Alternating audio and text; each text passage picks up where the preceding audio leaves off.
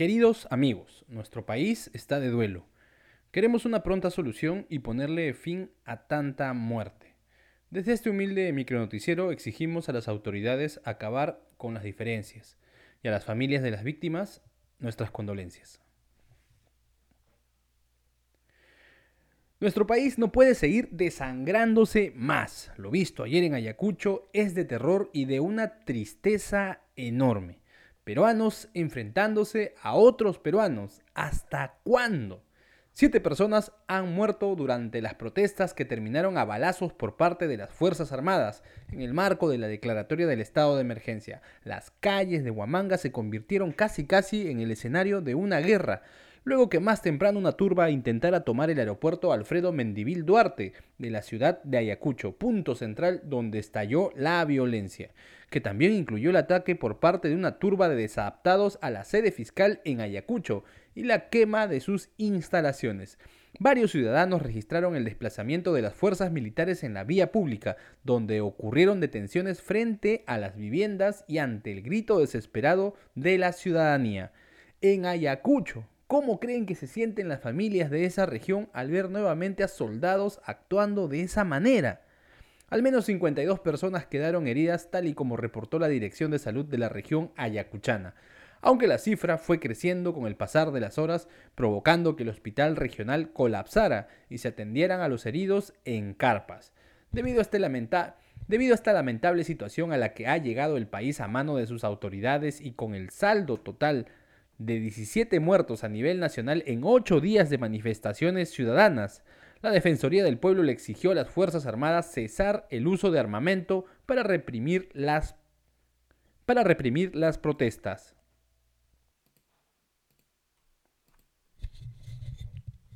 El gobierno regional de Ayacucho, a través de un comunicado, responsabilizó de las muertes a la presidenta Dina Boluarte y los ministros del Interior y de Defensa, además de exigir la censura de la mesa directiva del Congreso, así como la renuncia de sus miembros e iniciar un gobierno de transición para frenar el caos. Por la noche en Ayacucho, por la noche en Ayacucho sonaron los cacerolazos en protesta a la ola de violencia y muerte que ha cubierto a una ciudad que por tantos años ha venido luchando para mantener la paz. El gobierno central ayer anunció el inicio del toque de queda en ocho regiones durante cinco días para para 14 provincias en total, que incluyen a Arequipa, La Libertad, Ica, Purima, Cusco, Puno, Huancavelica y Ayacucho. Pero lo más increíble fue la manera en que la presidenta Dina Boluarte envió las condolencias a los deudos. Sí, solo a través de un frío y distante tweet, el cual publicó además pasada la medianoche.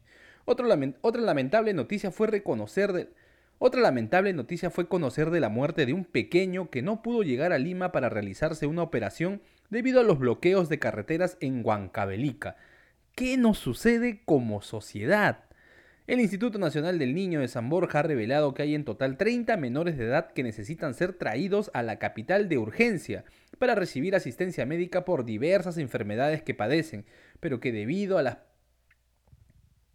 pero que debido a las protestas han quedado varados. Se anunció que se harán las gestiones para su traslado inmediato a través de un corredor humano. Y aquí nuevamente le preguntamos a la clase política que tenemos, ¿tan indolentes pueden ser ustedes ante la muerte de un niño o de un adolescente? ¿Cuándo van a parar todo esto? No queremos más compatriotas que sean asesinados por otro peruano. Y no solo en las regiones de nuestro país se registraron protestas, en Lima se vivió una situación similar. Un gran número de personas salió a las calles exigiendo la renuncia de Dina Boluarte, la, la renuncia del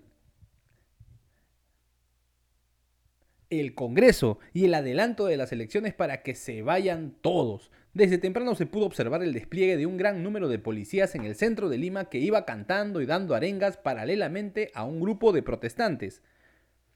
Ya en horas de la tarde el número de manifestantes fue creciendo sobre todo en la Plaza San Martín, punto de reunión y donde ocurrieron los primeros enfrentamientos con la policía. Un grupo de los protestantes en la avenida Grau fue interceptado por agentes policiales en su intento por llegar en su, un grupo de protestantes en la avenida Grau fue interceptado por agentes policiales en su intento por llegar al Congreso y que los obligó a retroceder y que los obligaron a retroceder.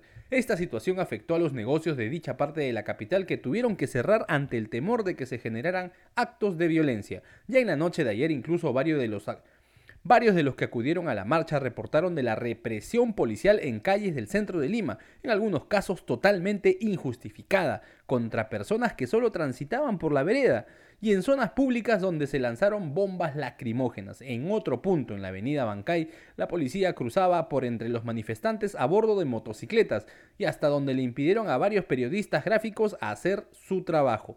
También los asistentes a la marcha grabaron la asistencia. También los asistentes a la también los asistentes a también los asistentes a la marcha grabaron lo, También los asistentes a la marcha grabaron el trabajo de socorristas que recibieron algunos heridos que quedaron tendidos inconscientes en la calle, o las detenciones por parte de la policía ante el reclamo de las personas que solo podían grabar mas no intervenir, como en el caso del brigadista Abel Castañeda, a quien la policía le rompió la cabeza en la Plaza Bolognesi y de esa forma fue llevado hasta la comisaría de Alfonso Ugarte sin recibir asistencia médica por el duro golpe. Al respecto, la Coordinadora Nacional de Derechos Humanos del Perú alertó casos de abuso policial hasta contra transeúntes que nada tenían que ver con la marcha. La Defensoría del Pueblo, por su parte, reportó que tres personas resultaron heridas y que fueron trasladadas al Hospital Arzobispo Loaiza. Además, solicitaron que la Fiscalía y la Policía realicen una investigación sobre lo ocurrido anoche en la capital, sobre lo ocurrido ayer en la capital se arrebató y no se guardó nada. Doña Dina Boluarte le envió un mensaje a los vándalos que han desatado la violencia en varias partes del país y reafirmó que el gobierno seguirá firme. Es más, pronunció el siempre efectivo, nos vamos todos. Desde la base aérea de Las Palmas, la jefecita de Estado aseguró que no hay espacio para el miedo y que el país merece más de sus políticos. Sí, sí tía, pero Sí, tía, pero ¿para cuándo? Pues mira el país cómo está. Ese radicalismo que dices no se frena con más violencia. ¿Cuándo habrá un diálogo verdadero para una solución, eh?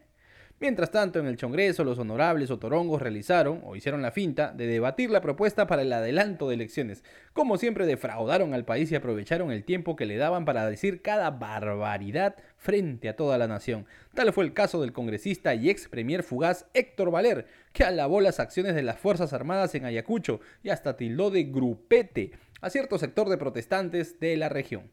Y no fue el único, porque siempre se puede caer más bajo. Así lo demostró Tania Ramírez de Fuerza Popular. Ah, con razón. Que dijo estar feliz. Sí, feliz en estos momentos críticos del país y de luto por la muerte de 17 peruanos. Incluso el propio presidente del Congreso, mi tío José Williams, soltó tremenda lisura cuando se bronqueaban verbalmente algunos de sus colegas. Y así termina esta primera temporada de tu serie favorita, El Prosor palabra de maestro. ¡Ja! Y es que finalmente el Poder Judicial dictó 18 meses de prisión preventiva contra el vacado presidente Pedro Castillo, es decir, que estará tras las rejas hasta junio de 2024. ¡Paz su diablo! En la audiencia que duró cerca de 12 horas, ¡qué abuso, señor juez! Se declaró fundado el pedido de la Fiscalía que señala al golpista como presunto coautor del delito de rebelión y conspiración. Todo esto por querer disolver al mejor estilo de don Alberto al Congreso. Por parte del otro acusado, sí, nos referimos a su incondicional el chochera, el yunta de Castillo, mi tío Caníbal Torres, salió ganadazo y solo recibió comparecencia con restricciones y reglas de conducta. A ver si hará caso, muchachito tonto. El ex premier no deberá... El ex, el ex premier no deberá ausentarse de su lugar de residencia sin autorización de un juez. Oye, pero no es... Oye, pero no que estaba en la clandestinidad. Y deberá... Y, y presentarse ante la Fiscalía, sus pinkies o el Poder Judicial cuando se lo requiera. Además deberá pagar 20 mil soles como caución. Aunque más temprano Duberly Rodríguez, o ese no era el presidente del Poder Judicial, flamante abogado de mi tío Caníbal, aseguró que el ex jefe de la PCM no podía ir a la cárcel porque, porque, tiene, porque tiene 79 años y sufre de diabetes. Ah, pero como nosotros tenemos memoria de elefante, o era de ratón creo, te recordamos esas declas que dio mi tío cuando le preguntaron si un preso podía morir en la cárcel.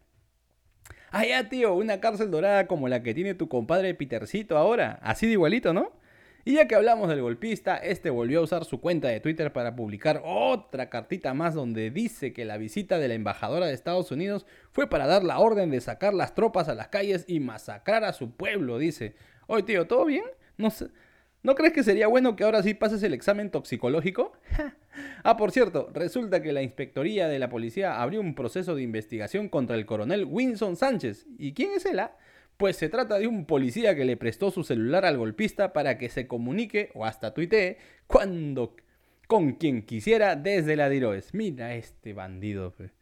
Ah, pero eso no es todo, porque la fiscalía siguió revolcando en el suelo a Castillo y anunció que abrió una nueva investigación en su contra, la octava carpeta fiscal, porque nunca hay octavo malo, esta vez por el cobro de las millonarias coimas que habría entregado a la empresaria Sada Goray, ex amiga de Salatiel Marrufo, quien aseguró que le entregó 100 mil soles en sus manitos al prosor, entre otras entre otras irregularidades más que nacieron en el Ministerio de Vivienda. Un datito adicional es que en esta nueva investigación se ha involucrado al ex ministro de Justicia, mi causa Félix Chero, quien según el testimonio de Salatiel recibió 50 mil solsazos provenientes de coimas de Sada Goray para cambiar al jefe de la SUNAR. Pucha tío, y ahora menos mal que te salva tu inmunidad parlamentaria bueno, y aquí eh, nos ponemos serios. Ya son 17 muertos desde que empezaron las protestas y actos violentos en varias zonas del país.